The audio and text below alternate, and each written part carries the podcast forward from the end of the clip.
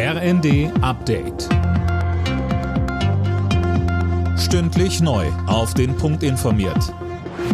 Ich bin Dirk Jostes. Guten Tag. Seit heute Morgen fließt wieder Gas von Russland nach Deutschland. Nach zehntägigen Wartungsarbeiten ist die Pipeline Nord Stream 1 wieder in Betrieb gegangen. Mehr von Philipp Rösler. Damit sind die schlimmsten Befürchtungen, dass Russlands Machthaber Putin den Gashahn komplett abdreht, nicht eingetreten. Es kommen etwa 40 Prozent der maximal möglichen Liefermenge an. Das ist in etwa so viel wie vor den Wartungsarbeiten. Der Chef der Bundesnetzagentur Müller twitterte aber, dass die Lage trotzdem kritisch bleibe. Niemand wisse, ob die Gaslieferungen konstant weitergehen. Italiens Regierungschef Draghi hat nach dem Krach innerhalb seiner Koalition seinen Rücktritt eingereicht und der wurde von Staatspräsident Mattarella angenommen. Jetzt läuft alles auf Neuwahlen im September oder Oktober hinaus. Bis dahin soll Draghi eine Übergangsregierung führen.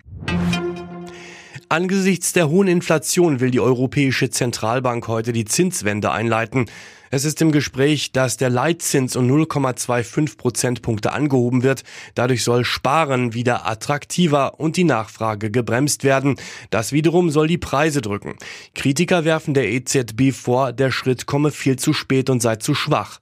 Marcel Fratscher vom Deutschen Institut für Wirtschaftsforschung sagte dagegen im ersten. Die EZB muss die Zinsen erhöhen, das ist richtig, aber das wird über die nächsten 12 bis 18 Monate nichts an der Inflation verändern. Denn wir haben im Augenblick eine importierte Inflation, die durch den Krieg in der Ukraine, die Corona-Pandemie weltweit verursacht wird. Und eine Zentralbank kann ja einen Krieg nicht stoppen. Bei der Lufthansa droht mitten in der Hauptreisezeit ein Pilotenstreik. Die Gewerkschaft Vereinigung Cockpit will ihre rund 5000 Mitglieder darüber abstimmen lassen. Die Tarifverhandlungen stecken nach sechs erfolglosen Gesprächsrunden in einer Sackgasse. Für die DFB 11 der Frauen wird es heute ernst. Die Mannschaft muss bei der EM in England im Viertelfinale ran.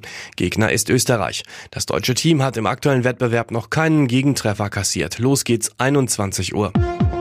Alle Nachrichten auf rnd.de